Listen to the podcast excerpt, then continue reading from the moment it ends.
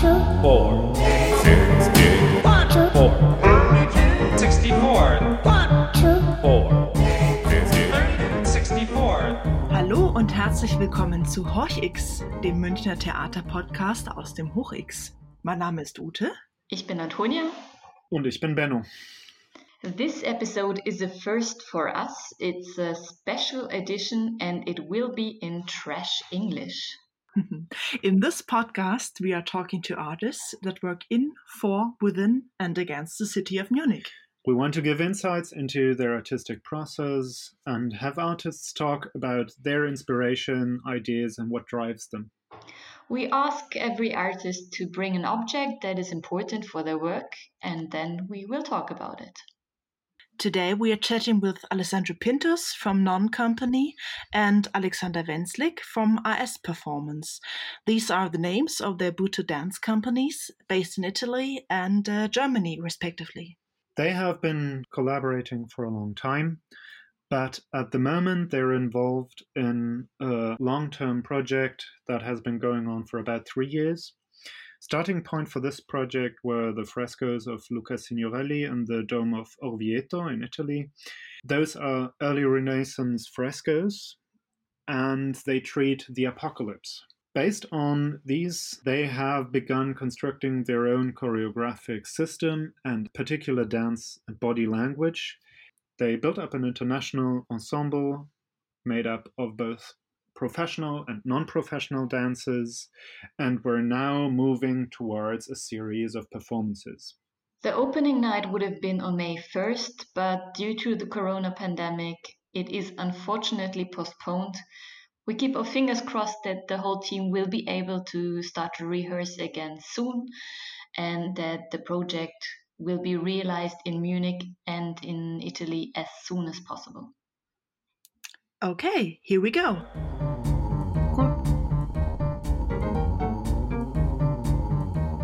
Alexander, Alessandro, thanks for coming. What did you bring? Apocalypse. we bring an apocalypse, or we are in big apocalypse. Maybe give me a bit more in terms of what this special apocalypse is that you want to talk about. Well, first of all, we would like to talk about the positive apocalypse because, mm-hmm. as you might understand, apocalypse is a Greek word which means revelation. Because we are producing um, a project which is related to dance, especially Buto dance, mm-hmm. uh, we intend apocalypse as a revelation of the body. And mm-hmm. because you know that Buto is uh, also called Ankoku Buto, means dance of darkness, want to uh, reveal the shade, the shadow of the hidden body. Okay, especially the, the, mm-hmm. the body which is uh, from our society denied or uh, hidden. Yeah. So through this project, we want to reveal something which is mysterious or hidden into our work. So we started uh, three years ago in 2017. And this project is inspired by the masterpiece of Luca Signorelli, a painter from the Renaissance, who paint many frescoes into the Duomo, the cathedral of a town called Orvieto, which is in the middle of Italy. And three years ago, we said, okay, I think it's the time to do a work on the apocalypse how crazy we were, or maybe wise we were three years ago when we choose this theme, and how all of us three decided exactly the dates mm-hmm. during this middle of the storm period. Okay. Yeah. I pass the word to Alexander in case he want to add or continue from this point. One thing what is really interesting or intriguing us is that there's a how to say deep similarity between the times of the paintings of Luca Signorelli, which was 500 years ago, and our times today. 500 years ago, there was a society in a big crisis, and you can say nowadays we are also living as you have a look to the whole world in different kind of um, very bad situations, not only about c- coronavirus, but also of the climate change and other um, really hard things we have to deal with in the moment. Yeah. And in the pictures of Luca Signorelli, this is exactly um, what is shown. There's one picture, this is called um, the Antichrist. And in this picture, you have all the, the behaves of the humans that causes the apocalypse. And also there, there's a kind of similarity to what we are doing now in the moment. hmm Another thing, um, especially for me, is very, very interesting is looking to the question of apocalypse. What does it mean for our bodies? Yeah. And I think um, we are more out of our bodies than in our bodies. In what way? I think there's a development that we are not able um, to listen to our body. We are not able to trust our body. This situation is also an apocalyptic situation according to the question what is the situation of our bodies? And perhaps, um, as we said in our project, in, in every crisis, there's also a big chance to come back to the inside of our bodies in this situation. hmm So, picturing this apocalypse that you brought um, has a lot to do with actual pictures, in that case, those Renaissance frescoes. I think there is an obvious next question for me, but it's it's rather big. What does that have to do with art? Uh, or does the situation that we experience now, to be a bit more specific, change your perception of art? Yeah. I can try to give my point of view, very fresh. Mhm. Just thinking that before the Renaissance, there was a very uh, dark moment of the society, a very big crisis. Uh, there was a plague in that time. Mhm. There was um, scarcity of food and corruption of the society. Okay Yeah. we don't have to for, forget, for example, the Pope who gave the permission to paint the painting was a corrupted Pope. So, okay. Yeah. But exactly when Luca Signorelli started, there was a change. It was the beginning of Renaissance. Yeah. Rena- Renaissance was not just uh, an artistic uh, revolution; was also a social revolution was a need for a new perspective of how to live in the society was a revolution social political uh, geographical. And i have the feeling this is also what we need. The first thing that in italy they shut down it was all the artistic venue. Theater music hall concert hall uh, okay also sport venue. But mainly the, the artistic video or possibility of uh, working upon art but the the first uh, reaction that the people has to start to remember that we are alive it was singing from the balcony okay Yeah. or trying to do through the art that you know like playing music or singing or dancing to remember that we are human we are alive and we are uh, together okay and i was very how to say touched by people from bamberg Mhm. who were trying to sing bella ciao in the middle of the street to connect with Italians that are were living a very difficult moment. So we always uh, have to remember that art is what put us together beyond nationality, beyond different economic and political system. Immediately, the human reaction when there is a crisis is come back to creation because creation is what remember us to be human and give us the idea of the importance of life. I don't know in Germany, but in Italy, we were living a very difficult moment upon art where everything was very difficult in order of producing, in order of distributing art. In, especially in Rome, there were many off theater being closed or less possibilities since 10 years before to to to have a place where you can just perform Yeah. But as soon as we had this crisis, we remember the importance of art.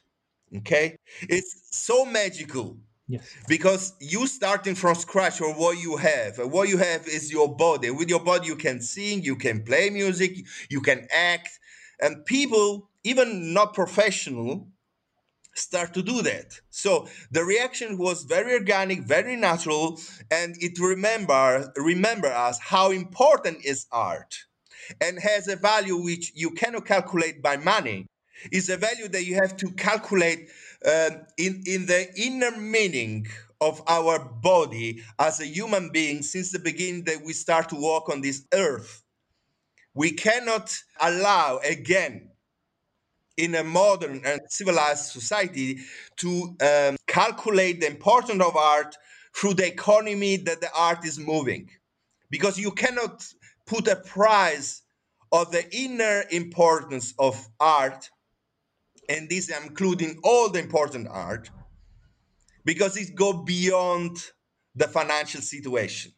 And this was what is was happening in italy and i can speak the truth from my country that we were um, so much took down from the from the system because the answer that was given to us is that art doesn't produce money.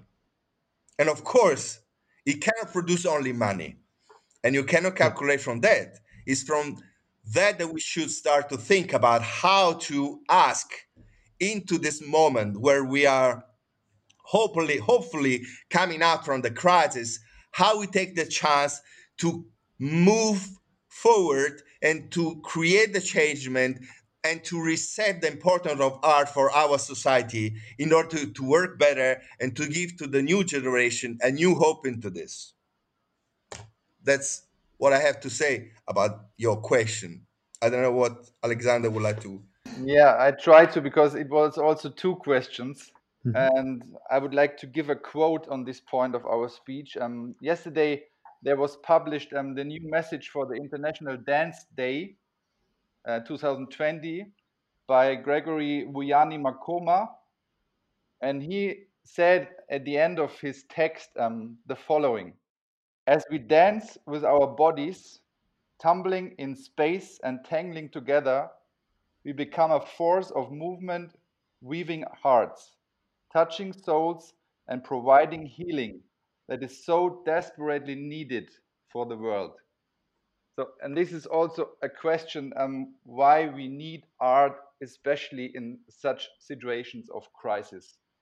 And Yeah. I also think um, that everybody is feeling in the moment and perceiving this big luck of um, sharing art together. If you are a, a person who is doing art, or if you are a person who is um, perceiving art in, in going to theaters or to dance performances. And I think this will give to all of us a new meaning and a new importance of all the arts. I hope this is um, one of the big chances in this crisis. And I hope that we will not forget so soon when, when we are through this crisis. I hope really that it changed the importance of art in the society, in the politicians' heads. Yeah. And this is also connected why we are doing this project with Buto Dance.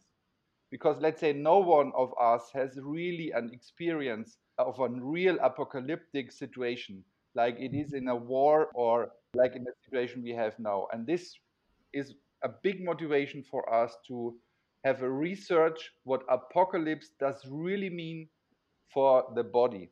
And Buto dance is a specific method to experience that because Buto is always trying um, to, let's say, not dancing as a firestorm. In the Buto dance, you try to be a firestorm, and that can give us a really um, deep experience in the body of what any aspect of apocalypse can mean. And this for us, let's say, one of our big motivation to make an art piece, a Buto dance art piece, upon this um, theme. From your answers, there is two issues, I guess, emerging clearly to me, and the one thing is asking about time, and the other one is asking about the society. And I think they're closely connected because uh, you, uh, Alexander, you spoke about your hope that something lasting could come out of this crisis, something, a new perception and appreciation for arts. And Alessandro, obviously, you spoke a lot about the society and the system and how art is connected to the very basic uh, structures and fundamentals of a society, which I agree with. Interestingly, you, you used another uh, theological term there, creation. Yeah. But what I thought about is you have something that is expressly not temporal art. You have architecture, and within the architecture, you have the painting. You already touched upon the idea that this incredible endeavor of building something like that and employing the hundreds of people to actually paint a, a, fresco like that in the speed that is necessary to do that that all is rooted in a deeply corrupt system at the time. All of that is just meant to serve as a background to my question how could a body or the revelations that you find about the body change something about society lastingly? Maybe a bit simpler. What is your dance performance supposed to leave? I think it's a very good point that you bring out and need to be developed. What we need in this moment is a step back and find simplicity. Because mm-hmm. this is what happened when there was a big crisis before the Renaissance. And this is also what happened in Tatsumi Hijikata, the founder of Butoh, when he started to develop a new way of, of uh, perceiving dance art.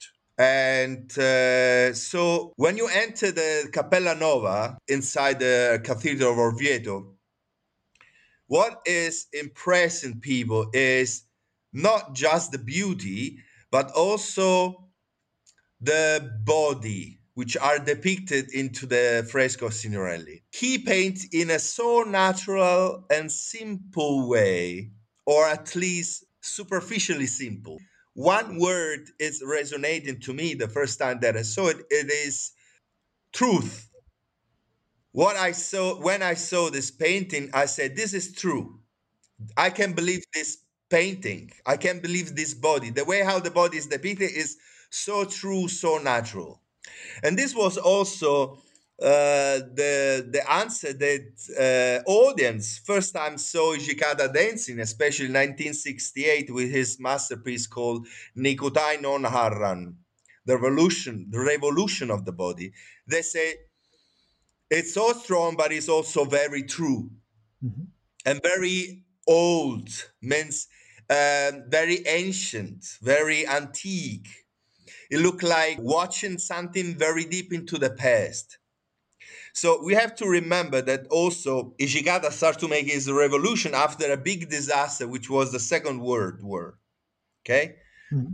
So, and same operation in this kind of situation where we are living a big crisis, which is just begin because even if the coronavirus situation will over, we all know the big financial problem that this is creating, it will create. So we are just starting and this is the moment where we have to uh, not forget what we are and what already happened in, in the past. So, what Hijikata did was instead of going back to what was the mainstream of art in that moment, means traditional art like Noh or Kabuki, he didn't want to look at the, the art that was brought from outside, like the Western dance. Okay, he was looking to the body of his uh, ancestors, and the ancestors of Japanese people were uh, agri- agriculture people, farmers. So this is where he started. He started from the memory of his body from the moment he was born, and he was a uh, son of two poor people working to the field as farmer. So this is where he started. He took a step back and looked into the memory of his body. In order to move forward, we should make a little step backward and, and ask ourselves what is the importance of the body into this society? Asking us to stay apart to stay in quarantine to stay in contact in a digital way. That's also another breach to the question that you made before because mm-hmm. art and the culture it's the memory of our civilization and we cannot lose that we need a new renaissance in this moment and it has to start from the human body, which is the same, doesn't matter the age, doesn't matter the culture, doesn't matter the religion. You can have the apocalypse as a memory in all the major uh, religion. Okay, it's it's just a story which is told in a different way. Mm-hmm. But this is all what it put us all together. How we can go on after a big crisis, after a big disaster. And to, uh, to make a resume of your question, my answer is make a step backward into the real meaning of our body today. In this way, we are able to make a step forward. Um, I understand your question also like this what, what is it for us to go into this theme or into this work? Mm-hmm. And also, what is, let's say, our goal to leave for for the visitors or for for audience yeah and let's say to the first part of the question um as we said before we start an, an research on the frescoes of luca signorelli and we start with this three years ago 2017 and we mm-hmm. tried to, to really from nothing only from beginning of observing and discussing with the pictures um, developing a body language that, that is really coming from the pictures. Or, in other words, we try to transform um, how Signorelli, for example, depicted um, the apocalypse or the theme of Antichrist, or later on the, the, the, the picture of the resurrection of the flesh. And we try to find out how we can bring the meaning and what we can really see in the pictures into the body. And the second question, how we can bring this on stage. Mm-hmm. And this brings me to, to the second part of your question. This is, let's say, also the goal that we want to try to give an experience for the audience um, of this process of apocalypse, which is um, which we can see in the different pictures of Luca Signorelli. And we want to give them um, a perspective of this cycle. And the hope we want to give to the audience is to see and to perceive dancing bodies and overcome the moment of destruction and what is starting after the destroying of the world and the body. That zero point of nothing. So, in the end, it's something like instilling the hope in an audience that another life is possible, another system, and also having a look at tradition and finding the roots of a revolution now. Yeah? Yes, yeah, absolutely. Especially to the situation we have just right now. Now we, we, we can see how difficult it is for the freelance artists and for the theaters um, to survive this um, situation. Yeah. And it also brings out um, that we cannot treat, especially from my point of view, um, the freelance art scene in this way like we did in the last years. And in comparison between Italy and Germany, we are on the lucky side because there are some kind of, let's say, rescue umbrellas. But in Italy, you don't have nothing like that. We are so, dancing under the rain. Yeah. Mm-hmm. To be positive, I really hope that after that crisis, um, there will be a will and concrete measures um, to put the art scene in, in a better situation the way we are working um, with this project since three years is also the attempt to, to be an example how we can produce art even under really hard situations with really not much funding with non-professional or semi-professional dancers to show that nobody and yourself can decide who will be allowed to go on stage and when and under which um, circumstances. And this we as artists have to decide on ourselves. And we also want to show that we can, um, how to say, create an ensemble and a really good and deep working together ensemble from nothing. That we also hope that we can make visible that some changements are possible or that you get that you can have the hope to go on together even if you don't have any money or really good um, circumstances that make art possible to come out Yeah.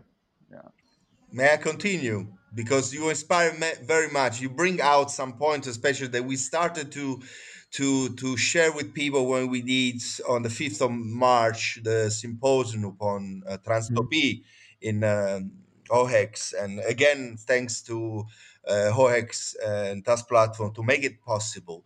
And what we already started to realize in order to give new hope is exactly what uh, we create in order to collect together dancers who are not doing this professionally but just to offer them the possibility to be responsible as an artist as a creator. Mm-hmm. And because we really believe that art and especially dance is embodied in each of us okay? And even if you're not doing this professionally you can offer something to, to your culture to your society the hope that we're trying to give it's not just a message. It's something that we truly believe. First we don't want only be moved but we also want to be moved together with the audience to make them believe that we can make the change. There's no barrier between the people who are dancing in front and the people who are standing in, into the audience. What brought us here as a civilization is something that has to be transformed. The way how we create society is not successful so far. Okay? We are hmm. living in a polluted world we are living in a world where there is corruption. We are living in the world which the mind and the intellect has more important than the body and the knowledge of the body. People know how to make uh, mathematics, but doesn't know how to deal with anger, or doesn't deal with emotions, or doesn't know how to deal with their body feeling and sensation. We are living in a society where, of course, money are more important than other value, including art. And uh, the way how we interpret capitalism is wrong because we are continuing to, to create a society where the people who are rich and wealthy will be even more tomorrow. And this is not working Yeah. because it's simple. Even in our society, and in the dance society, there is a kind of hierarchy. And with this project, we want to create a more democratic way of seeing dance. We are not well founded. We are continuing, even if we are in a very difficult financial situation. We are not well funded. We also had to create a crowdfunding to support our production because we want to give an example. Mm-hmm. An example is not only for our dancer, and for the audience, the example is for all other artists who can start from scratch. I don't know if in Germany is the same in Italy, but we uh, we had enough on the fact that only well-known group are funded, and the one who who never were funded before had less chance to be funded. Inside the art itself, there's a kind of hierarchy, and we would like to make it more horizontal okay and we are continuing even if we are investing all our time energy and money to offer new generation and other artists the opportunity to say hey do you have anything to say? Well do your best stand up and just do it. I pass the ball. I have another quote from this beautiful dance message, um, and he said, Our dance must more than ever give a strong signal to the world leaders that we are an army of furious thinkers, and our purpose is on that strives to change the world on step at a time. And I think, let's say, in the moment, I have the feeling that we also go back to um, a forgotten meaning of the dance. And Yeah. if you go to ancient times, dance was really for everybody. Dance was part of rituals of the society, and dance was meant to bring people together. And let's say dance was meant um, to share something between all the people. And if you look around in the moment into the internet and what people are saying and thinking about, especially about the art of dance and what they're offering into the um, world of the internet, I have really the feeling it's going in this direction a little bit more. And this I appreciate a lot. Yeah. Um, because, especially in dance, sometimes I have the feeling um, that we forgot this and that we made dance also as a part of our how to say Leistungsgesellschaft and we forget the real deep meaning and the importance of being a dancer for everybody. Yeah. Yeah. Great. I mean, I I really appreciate that we that we came to these very fundamental and very political points because obviously working from within the system to change the system that's all we do as a venue but it's fraught with very deep and problematic questions and discussions and we need to re- reevaluate what we do every single day. And i i also hope that there can be a phase of reevaluation of the arts and especially independent arts and finding a new way to fund and create art is absolutely necessary but it's also nothing that any politician will do on its own we need to push for that we as artists and uh, Yeah. producers of art and i do think the the democratization that we see online at the moment is really important and interesting but also the way that we are invited to basically optimize our bodies every single day through new exercises in our living room i mean there is a flip side to, Yeah, to yeah, yeah. it. That's right. Yeah, because the democracy that you see online, we should, Mm. on the next level, bring it out. As soon as we are allowed by our law to come out, yeah we is should remember, because we are also doing this through what? Social Yeah. media, who are run Hmm. by this social media. So let's take this as a platform and bring it out from our living room because then we have to remember and live into our streets. This is how the politician will remember us. This is how we can shake the system. If we are we keep on doing this podcast forever, or we are just stop us from from this podcast is dead, is finished. We have to remember, okay? Because if not, we'll stay in prison. We have to remember, we have to rise up, we have to remember to bring it out.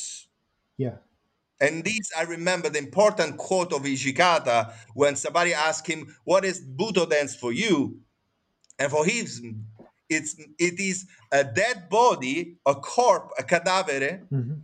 okay, who's standing up or rising up in a desperate beat for life. Means is a metaphor of, of resurrection, is a metaphor of re- renaissance, is a metaphor of springtime. Now, strangely, we are in the beginning of spring. and we have to remember that we have to always rise up and coming out from the cave, coming out from the Plato cave, going in the street. This is the first thing that people will do. Just desperately go out and embrace between Italian and German just embrace and dance and remember we are alive and we have the power to change because the way how we are running the world especially financially is wrong. We should make dance merkel. We should make dance conte. We should make our politician fucking dance. This is what we should do. Yeah. I get paid because I represent a memory, a memory that I want to pass to new generation, a memory I want to reevaluate, as you said, Benno, and revitalizing everyone, especially the people who forget, especially the people who are dead into the body. especially our politician. Sorry, I got fired, but I have Very good. I have something of fired. in my body. We all need to get fired up Yeah. Oh god. and stay. And sorry if Stay fired up. sorry if I used um, a bad word, but it just came out I don't fucking organically care. I without don't hear any bad word. But anyway, I want to say sorry for anyone who got offended if, if I used those. True. Yeah, but it was not meant to be offend, offensive, but just came out spontaneously. Yeah. So thank you very much. I think this is a good note to end on, isn't it? yeah. Yeah. So um, we wrap up this second episode of Hoch X. Um, I'm personally not sure, or none of us three at the moment is sure when Apocalypse Nova will be seen on our stage, but we keep you updated. So thank you very much. Thank you, Benno. Thank you very much to you. One, two, four, sixty, one, two, four, sixty-four, one, two, four.